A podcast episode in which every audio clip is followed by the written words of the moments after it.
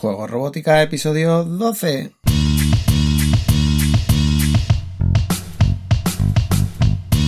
Bienvenidos a Juego Robótica, el podcast en el que hablamos de robótica educativa, iniciación a la programación, aplicaciones para docentes, entornos de programación para niños y en general todo lo que tiene que ver con despertar la curiosidad de los más jóvenes por la programación y la tecnología para que se conviertan en creadores y no en meros consumidores.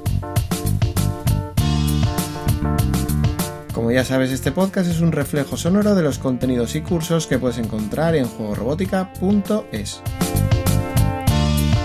Y recuerda que si quieres aprender a programar a través de la robótica o quieres formarte para enseñar a programar, puedes darle un vistazo a la plataforma de cursos en juegorobótica.es barra cursos y acceder a la formación online más completa con robótica educativa por 10 euros al mes, aprendiendo desde la base y a tu ritmo. Después de unos cuantos episodios del podcast ha llegado el momento de hablar de una gran figura en educación y precursor en gran parte de la robótica educativa tal y como la conocemos hoy en día. Se trata de Seymour Papert y digo Seymour Papert porque es como mm, siempre se ha pronunciado. A veces eh, yo mismo digo Seymour Papert cuando lo estoy leyendo, pero ellos lo pronuncian como Seymour Papert. Sabéis que nos estamos refiriendo al creador del logo y del escritor del libro Maestor y el creador de la teoría del construccionismo en educación. Antes de analizar las teorías de Papert y daros mi punto de vista sobre ellas en la actualidad, vamos a repasar su biografía a través de un artículo que escribí hace un tiempo, ya que puede que muchos no hayáis oído hablar de él. Nació en 1928 en Sudáfrica, donde estudió filosofía y posteriormente obtuvo un doctorado en matemáticas. Se doctoró por segunda vez en matemáticas en Cambridge en 1959. Posteriormente, Seymour Papert trabajó en la Universidad de Ginebra junto con Jean Piaget, del que se considera discípulo la teoría constructivista del aprendizaje de Piaget, donde las experiencias con el entorno y la cooperación son las que desarrollan la inteligencia individual del niño, caló profundamente en Papert. Colaboró con diversos institutos y universidades, pero en 1963 empezó a trabajar con el Instituto de Tecnología de Massachusetts, el MIT, donde desarrolló la mayor parte de su trabajo. Seymour Papert desarrolla un enfoque propio de las teorías de Piaget, conformando lo que él denomina construccionismo, Papert defiende que cada individuo puede desarrollar su propia forma de pensamiento de manera diferente al resto de forma propia e individual. Considera más una reconstrucción individual que una transmisión de conocimientos. Para propiciar ese desarrollo de la inteligencia individual, Seymour Papert defiende la elaboración y la construcción, el aprendizaje mediante la experiencia. Es lo que conseguimos mediante la robótica educativa. A finales de los años 60, Papert desarrolló, junto con Wally Forcek, Cynthia Salomon y Daniel Bobrow, el lenguaje de programación Logo, ejemplo perfecto de herramienta que podría utilizar un niño para aprender a programar siguiendo su teoría construccionista. La característica diferencial más utilizada de Logo fue que era capaz de generar gráficos con el movimiento de una tortuga que hacía las veces de cursor. De esta forma, quien estaba aprendiendo a programar podía entender una secuencia de órdenes ya que lo veía reflejado en el movimiento de la tortuga. De igual manera, bucles o condicionales eran fáciles de comprender. Pero tenemos que pensar que no era eso lo que buscaba mm, realmente Paper, sino que lo que buscaba era aprender geometría. Luego, luego veremos este tema. Simon Paper había creado una gran herramienta, pero las aulas de aquellos finales de los años 60 y 70 no estaban dotados de los equipos informáticos para que el lenguaje Logo fuera accesible para la mayoría.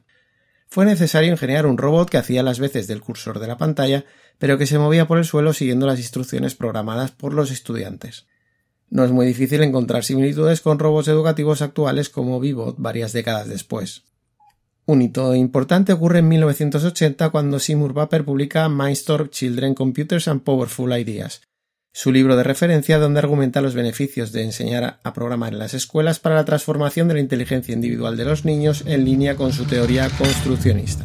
With Lego Mindstorms in your computer, you can build and program robots that do what you want. including dull, boring, tedious chores. Introducing Lego Mindstorm. Your imagination rules. Efectivamente, Lego bautizó al kit de robótica educativa desarrollado junto al MIT con estrecha colaboración con Seymour Papert con el mismo nombre Lego Mindstorm sin duda en honor a Paper. Simon Pepper falleció en 2016 dejándonos infinidad de trabajos y charlas que tienen que ver con su visión construccionista de la educación. Hasta aquí un muy breve repaso a su biografía que nos puede dar una idea de su trabajo, pero lo ideal para profundizar en sus teorías es empezar por leer el ya citado My Children, Computers and Powerful Ideas, libro que puedes descargar desde la web del MIT, ya que la familia de Paper cedió los derechos tras su desaparición. Dejaré el enlace directo en la entrada de este podcast en la web de Juegos Robótica. Se trata de un libro denso y aunque recomiendo su lectura, seguramente muy pocos de vosotros acabéis por leerlo, por lo que os voy a intentar hacer un resumen. La premisa principal de las ideas de Paper sobre el aprendizaje es que construimos nuestro propio conocimiento. Como seres humanos tenemos un proceso de aprendizaje cíclico, acumulativo, y no es un proceso meramente de absorción critica la educación tal y como estaba planteada en el momento de escribir Maestor y como realmente sigue planteada, en la que todo el conocimiento que se traslada a los estudiantes es completamente dirigido. What they teach in school, I like to call math, as opposed to mathematics. Mathematics is one of the great jewels of achievement of the human mind.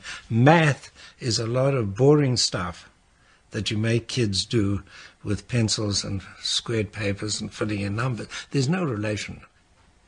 While it's true that most people in math class don't learn much math, most kids in French class don't learn much French. But we don't say that they're not Frenchly minded. We don't say they don't have a head for French because we know that they grew up in France, they'd learn French perfectly well. And I think that my image of learning mathematics is if we all learned mathematics in Mathland, we would all learn mathematics perfectly well. And how can we create a Mathland? That's really what it's about. I think uh, that what we can do with the computer is allow individuals to find their own way of coming to, to terms with what mathematics is. And Argumenta, por ejemplo, que los físicos e ingenieros que aprendieron la fórmula de fuerza igual a masa por aceleración de Newton no fueron capaces de absorberla directamente, sino que sin quererlo se apoyaron en sus experiencias físicas anteriores, tales como montar en bicicleta o jugar al billar para entender el significado de la fórmula. Seguramente recuerdes esa situación en la que estabas en clase intentando entender una fórmula matemática y solo cuando te llegó el momento en el que pudiste encontrar una representación no matemática de la idea, basada seguramente en tus propias experiencias, pudiste entender perfectamente el concepto. Eso sería la construcción de conocimiento activa a la que se refiere Papert. Y piensa que Papert no dice que no tengan que plantear esos conocimientos cerrados y últimos como pueda ser la fórmula de Newton, pero cree que no resultan útiles para el aprendizaje. Él veía más útil plantear otros conceptos más simples con los que todos podríamos llegar a plantearnos la fórmula fuerza igual a masa por aceleración, por ejemplo. De hecho, esos conceptos o experiencias que llevaron a Newton a llegar a esa misma conclusión. Por otra parte, siguiendo con el ejemplo, Paper pensaba que era un poco impersonal e ilógico que un profesor intentara transmitir que esa fórmula era muy importante y necesaria cuando el propio profesor sabía que no lo era, de manera que minaba la relación profesor-alumno. Otra crítica de Paper hacia las instituciones educativas era que para él dichas instituciones hacían ver que había un conocimiento correcto que debía ser transmitido a través de la escuela y un conocimiento mm, digamos incorrecto, cuando para él solo había un único conocimiento personal útil que se debe mejorar mediante el aprendizaje. Según argumenta en su libro Maestor, antes de que un estudiante tenga que enfrentarse a la fórmula de Newton, por ejemplo, se le deben proporcionar en su infancia las herramientas que le permitan hacerse una idea previa basada en su propia experiencia que le ayude al entendimiento de esos conocimientos esenciales mucho más complejos. Esta es la idea que llevó a Paper a crear un lenguaje de programación como Logo, de manera que pudiera proporcionar a los niños una experiencia propia y personal en el área de la geometría, que les ayudara a entender mejor esa materia en su adolescencia. Por eso, cuando os comentaba antes en la biografía, aunque finalmente se pudiera acabar utilizando para programar, realmente la misión que le dio Paper es preparar a los niños en el área de la geometría. Él pensaba que con esas experiencias con Logo no solo ayudaría en este sentido, sino que podrían crear sus propias teorías acerca de la geometría, de manera que pudieran llegar a amarla en vez de odiarla cuando se encontrasen con ella en el sistema educativo. Recuerda que Logo tenía una función gráfica, con la que podíamos dibujar mediante comandos y por supuesto se podía practicar intuitivamente la geometría. Para Papert, Logo era solo un ejemplo de una representación alternativa del conocimiento que ayudara al aprendizaje. en su caso de la geometría o la física, pero imaginaba un sistema educativo con cientos de herramientas para todo tipo de áreas elaboradas por investigadores y educadores que sirvieran de entrada a todo lo que la humanidad ha aprendido. Ahí es nada. En aquel momento observó la gran utilidad que tenían los ordenadores para su idea, en su caso con Logo, pero pensó que sería una gran herramienta para personalizar en otras disciplinas. Y concretamente le interesó mucho transmitir la importancia de las expresiones concretas de los procedimientos sistemáticos, que hoy conocemos como algoritmos en computación. Al alentar a los niños a escribir algoritmos como parte de su aprendizaje, creía que podíamos ayudarlos a aprender a reflexionar mejor sobre sus ideas, acelerando su construcción del conocimiento. Paper lamentaba que se enseñara tanto sobre los números y tampoco sobre los procedimientos. Por cierto, el término pensamiento computacional que tanto utilizamos en los últimos años fue acuñado precisamente por Paper. Bueno, pues aunque haya quedado casi tan denso como su libro, este podría ser un resumen de su libro Master Children, Computers and Powerful Ideas, que en español se publicó al menos en una edición con el título Desafío a la mente, computadoras y educación. En resumen, la teoría construccionista en educación desarrollada por Paper se basa en dar la oportunidad a los niños de moldear, mediante sus propias acciones y experiencias, su aprendizaje. Creo que todos podemos estar más o menos de acuerdo con las teorías de Paper y parece demostrado que aprender tomando acción, haciendo y creando mejoran la capacidad de aprendizaje del niño. En muchas materias en las que se están utilizando proyectos trabajados en grupos está teniendo éxito y aún sería más efectivo si cada niño pudiera escoger el proyecto en el que trabajar conforme a sus propios intereses. Ese es precisamente uno de los problemas de las teorías de Paper que llevarlas a cabo en un sistema educativo con pocos medios, pero sobre todo con grupos demasiado grandes, es prácticamente una utopía. Por ejemplo, el agrupamiento que se hace por edades no debería ser así y realmente para cada alumno individual habría que individualizar el currículo conforme a sus intereses y avances.